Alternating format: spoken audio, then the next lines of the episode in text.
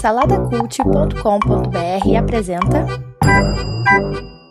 Quer você seja de direita ou de esquerda, quer você tenha achado que foi golpe ou que a ex-presidente Dilma Rousseff tenha merecido ser impedida, o fato é que o dia 17 de abril de 2016 entrou para a história do Brasil por mostrar o nível baixíssimo dos nossos deputados. Nesse dia de glória para o povo brasileiro, tem um nome que entrará para a história nessa data.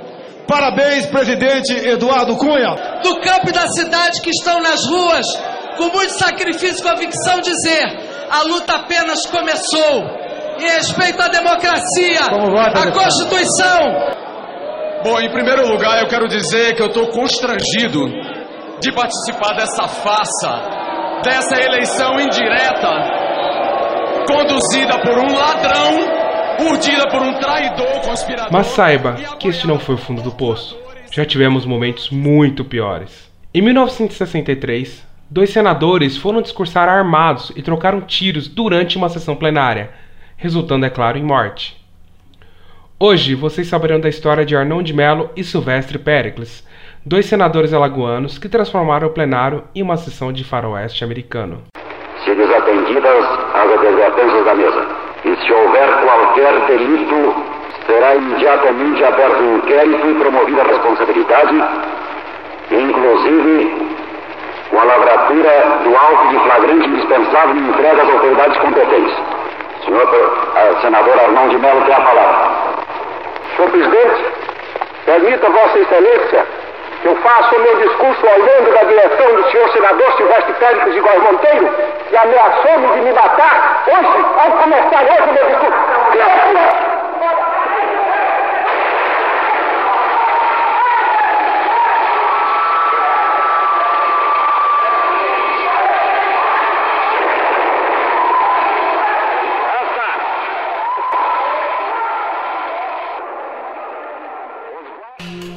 saladacult.com.br apresenta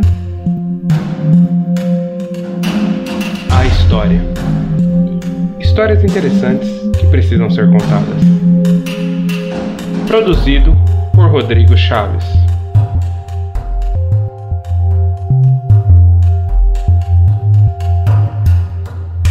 Episódio de hoje: Tiroteio e morte no Senado Federal.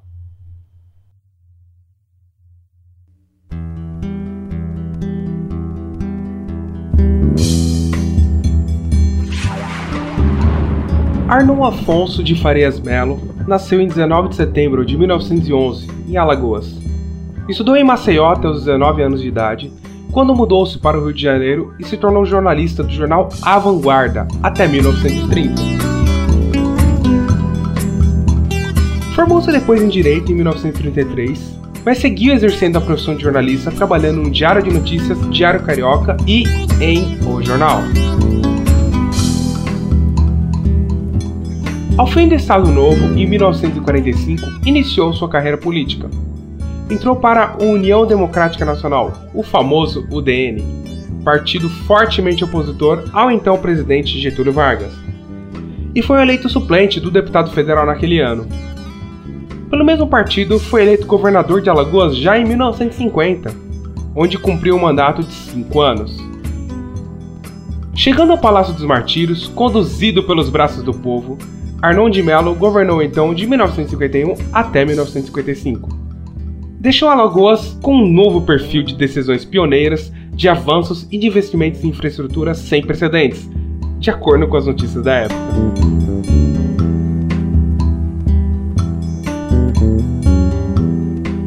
Em consonância com as minhas palavras de candidato, sempre preocupado com a situação dos humildes e dos mais pobres, garantindo-lhes melhores condições de existência. Não cuidei assim de executar obras suntuárias que brilhassem apenas como fogos de artifício, mas não resolvessem os problemas fundamentais da população. Aos objetivos imediatos, que alimentariam fugazmente a popularidade do governo, preferi os de longo prazo, que, exigindo maior tempo para concretizar-se, certo a princípio, suscitariam dúvidas sobre a capacidade criadora de nossa vitória mas afinal de contas correspondem à nossa responsabilidade e à nossa missão. Disse Arnão de Mello, em 1954, no melhor estilo político-populista.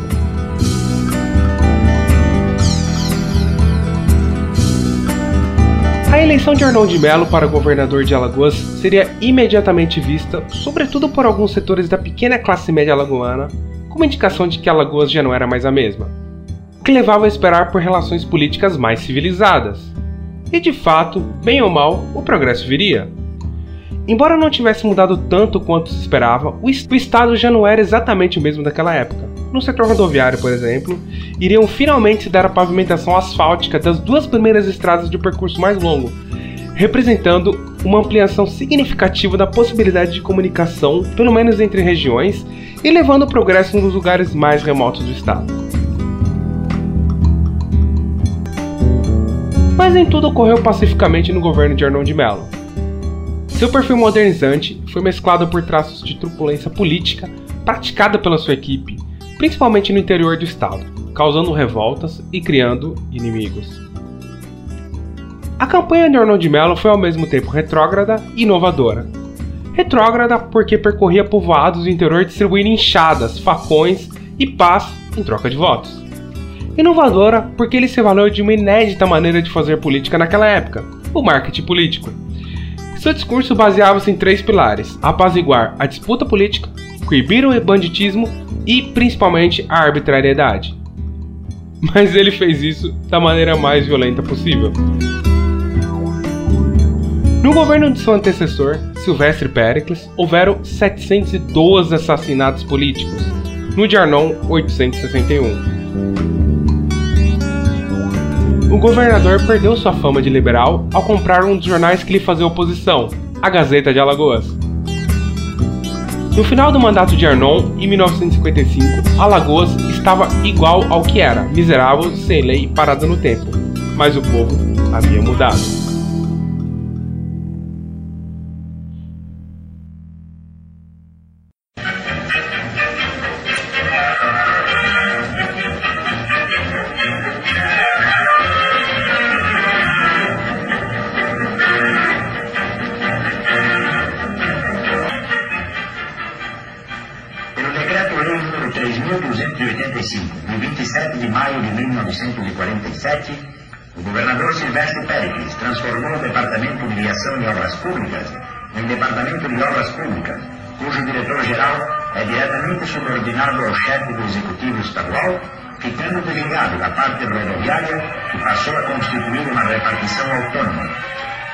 Departamento de Obras Públicas iniciou então a execução de um vasto programa que a seguir passaremos a ver por estas cenas.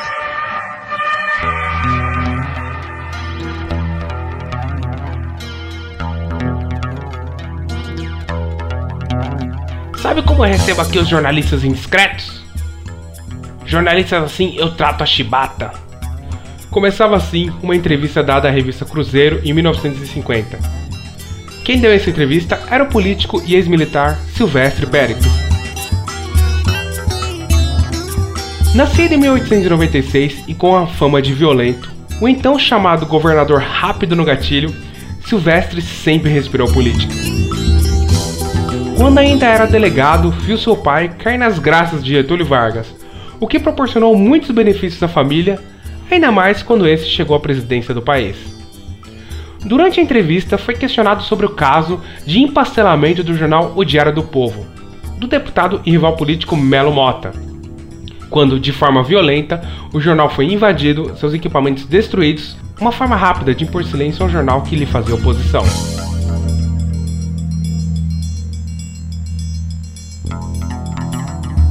Silvestre Pericles negou o envolvimento e se referiu ao jornal como um pasquim nojento.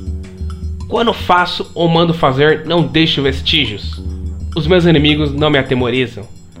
Quem pensar sequer em levantar a mão contra mim está assinando sumariamente a própria sentença de morte. Sou rápido no gatilho.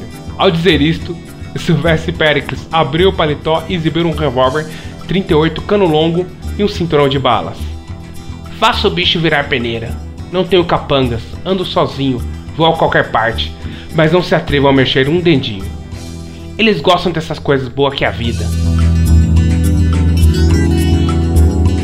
Ao findar a entrevista, no carro, novamente em direção ao palácio, Silvestre argumenta que o povo apoia o seu governo e não o vê como monstro. Teleestradas, escolas e hospitais. Tripliquei as rendas públicas.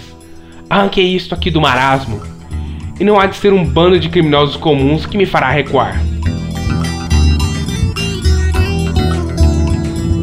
Ele também deixava claro quem eram seus inimigos.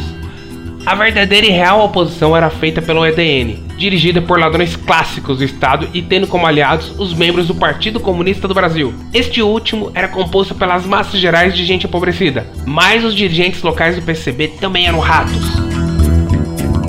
Era por isso que ele odiava tanto a família Melo. Ainda mais quando Arnon, pelo partido UDN, ganhou as eleições estaduais. O estado de Alagoas seria governado por comunistas ratos vagabundos, como diria Silvestre Péricles.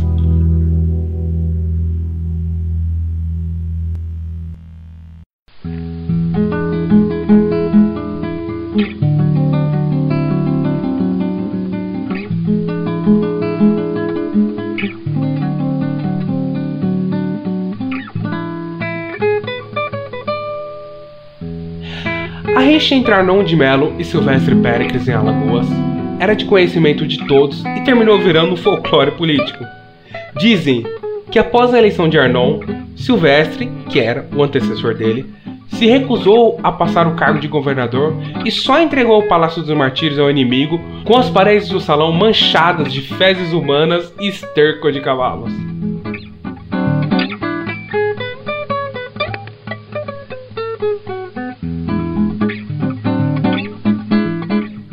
1962, Silvestre Pérez foi eleito senador pelo estado de Alagoas, juntamente com seu maior rival, Arnon de Melo. Bom, Alagoas elegeu Arnon de Melo senador, então Arnon de Melo será senador. Mas não permitirei que ele use a tribuna do Senado para esparramar seu veneno. Vou encher ele de bala. A ameaça de Silvestre Péricles chegou aos ouvidos do senador recém-eleito Arnon de Melo.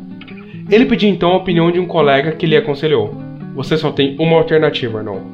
Ou fala ou renuncia ao seu mandato, porque Silvestre nunca faz uma ameaça em vão. Quando os dois foram eleitos senadores por Alagoas, antes da posse de Arnon, em entrevista ao jornal O Globo, em janeiro de 1963, Silvestre Péricles revelou que iria impedir o ingresso do inimigo no Senado. Jurado de morte pelo seu desafeto, que, revólver calibre 45 sempre em coldre, ameaçou recebê-lo no plenário a bala. Arnon disse ao Jornal do Brasil na véspera, 30 de janeiro, que tomaria posse a qualquer custo, até com risco de vida. Apesar da tensão, a solenidade da posse foi realizada sem incidentes, porque medidas adicionais de segurança haviam sido tomadas.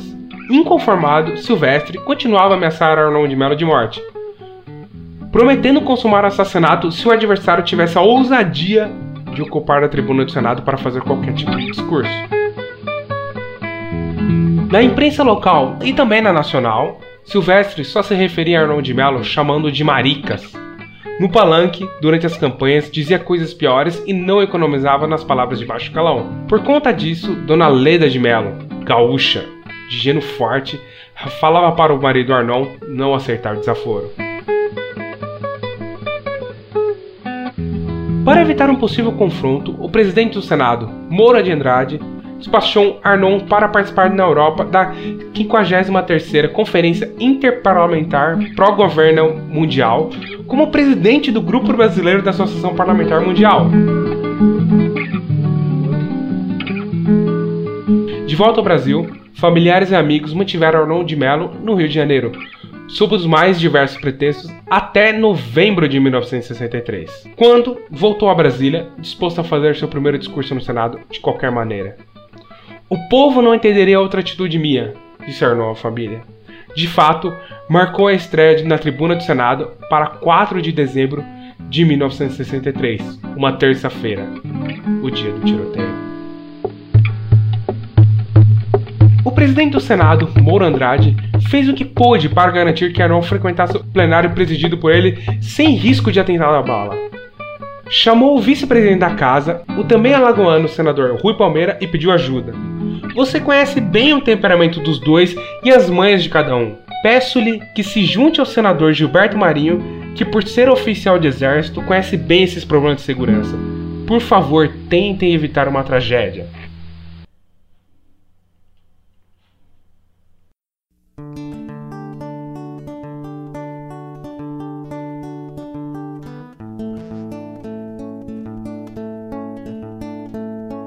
No dia anterior ao tiroteio, o presidente do Senado, Moura Andrade, recebeu a visita do senador José Cairala, do Acre, que se despedia do Senado.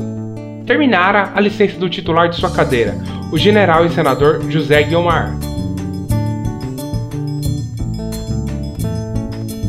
Homem simples do interior, Cairala exerceu a interinidade do seu mandato com discrição.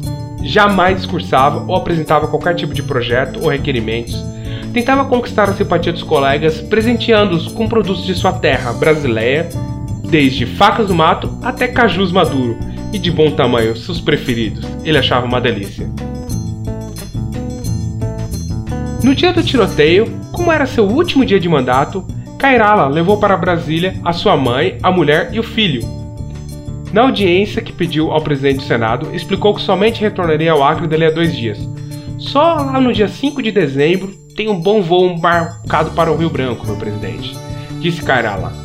No final da conversa com Morandard, humilde e desconhecido de seus próprios direitos como senador, Kairala perguntou: O senhor permitiria que eu viesse aqui amanhã? O senador Guilmar não chegará a Brasília no dia 4, presidente. E o senhor sabe como são essas coisas. A minha família não conhece o Senado. Eu gostaria que minha mãe, minha mulher e meu filho guardassem uma lembrança do tempo que eu fui senador da República.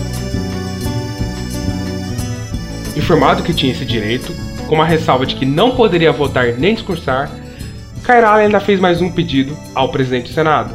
Senador, a minha família pode ficar no tribuna de honra? Claro, senador Kairala. É que meu filho ganhou uma máquina Kodak, dessas modernas, que já vem com flash, e quer tirar um retrato meu sentado no plenário. Se o senhor não se importar, presidente, talvez eu precise mudar de lugar para facilitar a fotografia. Gostaria de ficar bem na frente, na primeira fileira.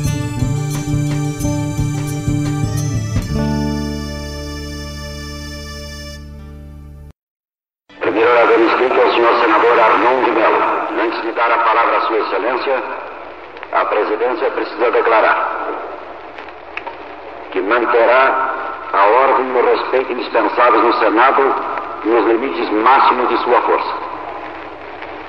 Que se porventura entre assistência nos corredores desta casa, alguém perturbar a ordem, será posto imediatamente em custódia, se desatendidas as advertências da mesa. E se houver qualquer delito, será imediatamente aberto um inquérito e promovida a responsabilidade, inclusive com a lavratura do auto de flagrante indispensável e entregue às autoridades competentes. Senhor uh, senador Arnão de Mello tem a palavra.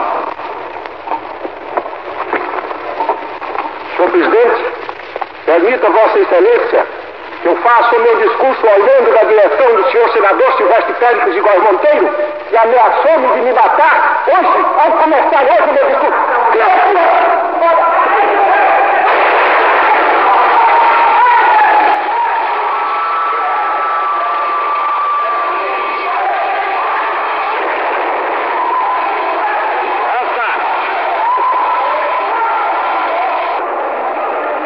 Os guardas retirem do plenário o senhor senador Silvestre Péricles e solicito que também façam o mesmo com o senhor senador Armando Melo.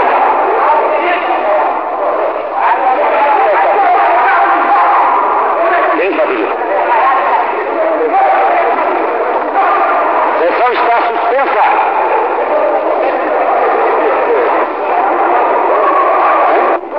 A sessão se converterá em sessão secreta. Tenho a comunicar aos senhores senadores que há um senador ferido. O senhor senador José Cairala. A sessão será suspensa, a presidência irá tomar conhecimento da extensão do ferimento recebido por aquele senador. Em seguida, a sessão voltará a funcionar em caráter secreto para todas as providências indispensáveis. A repressão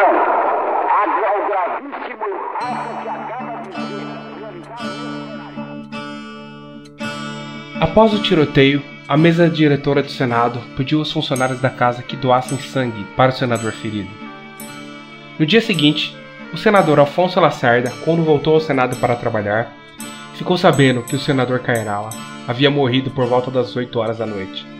Depois daquele dia, passaram a nutrir uma simpatia pelo senador Silvestre Pérez e sempre conversava com ele no Senado. Numa dessas conversas, Silvestre teria revelado a Afonso Lacerda que no dia do tiroteio só não matou Arnon de Melo porque não quis. Ele disse ainda que deu uns tiros para cima. As balas, até hoje, estão cravadas no teto do plenário do Senado.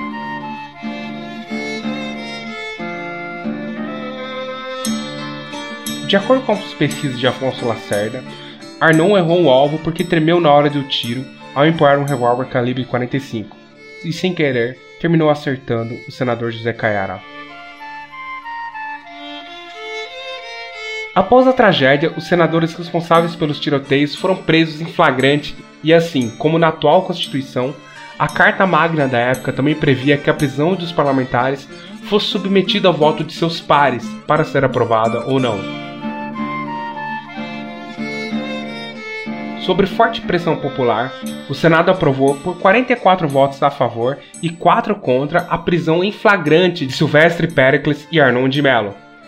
Mas, após um curto período de tempo no cárcere, ambos ganharam liberdade.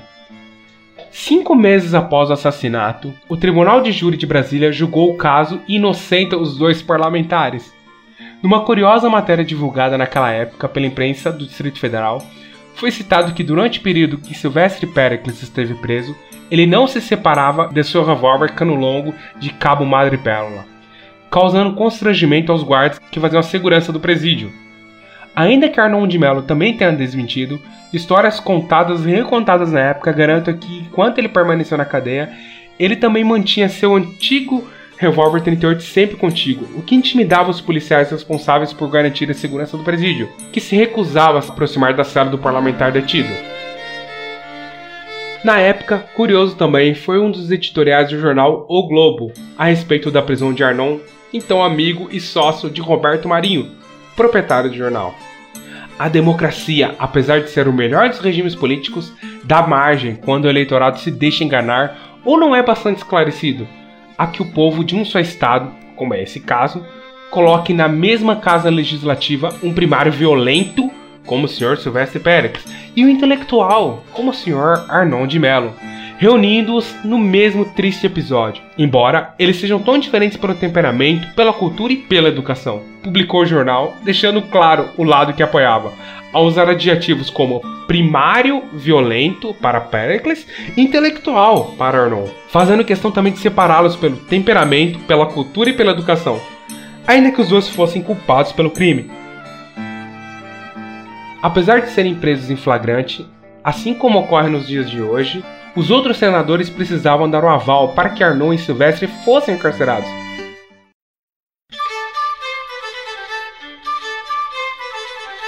Como o crime praticado por Arnon de Mello aconteceu três meses antes do golpe de 64, a ditadura militar, da qual ele foi um dos principais representantes em Alagoas, o governo tratou de abafar o caso. A imprensa local e nacional, por força do corporativismo, também deu o caso por encerrado, embora ninguém tenha sido punido. Antes do meio do ano de 1964, tanto Arnon quanto Pericles foram declarados inocentes pelo Tribunal de Júri de Brasília.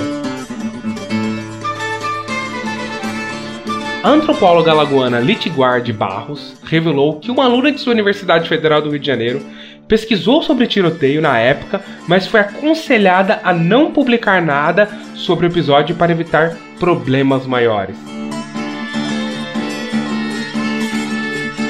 Pesquisas posteriores teriam apurado que o atestado de óbito só foi entregue à família do senador morto após a anistia política no início dos anos 80. Após mais um mandato de senador pelo regime militar e depois de perder as eleições para deputado federal em 1970, Silvestre Pericles faleceu em 1972 aos 76 anos em casa de morte natural.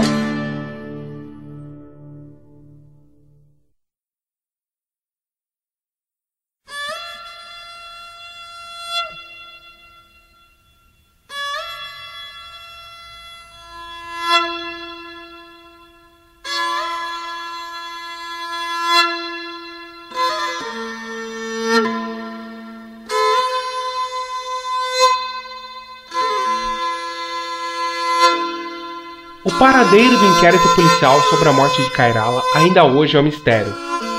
Consta que acabou sendo arquivado pelo Supremo Tribunal Federal. O Senado ainda abriu uma sindicância para apurar o caso, mas nem Arnon nem Silvestre foram punidos, muito menos perderam o mandato. Creuza da Silva Caiala, um ano depois, recebeu do Estado apenas uma pensão de um salário mínimo como indenização. Depois de muita luta contra o Estado, que decidiu que ela deveria ganhar a maior indenização disponível à época, ela nunca conseguiu receber esse dinheiro. Os familiares então pediram para que a viúva, à época com quatro filhos, desistisse e seguisse com a vida.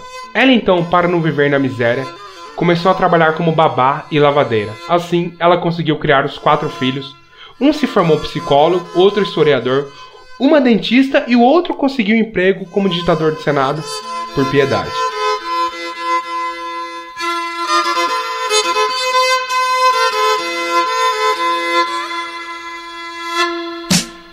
Ela passou a velhice na casa do filho Tadeu Cairala.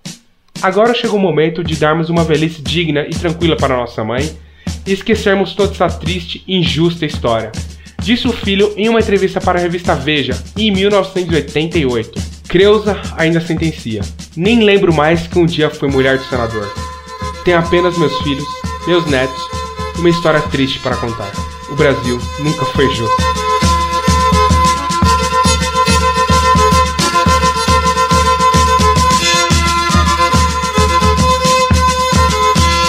Arnon de Mello faleceu em 1983 e não pôde ver a maior glória de sua família. Seu filho caçula Fernando Collor de Mello tornou-se o primeiro presidente do Brasil escolhido democraticamente após a ditadura militar. Prometo manter, defender e cumprir a Constituição, observar as leis, promover o bem geral e sustentar a união, a integridade e a independência do Brasil.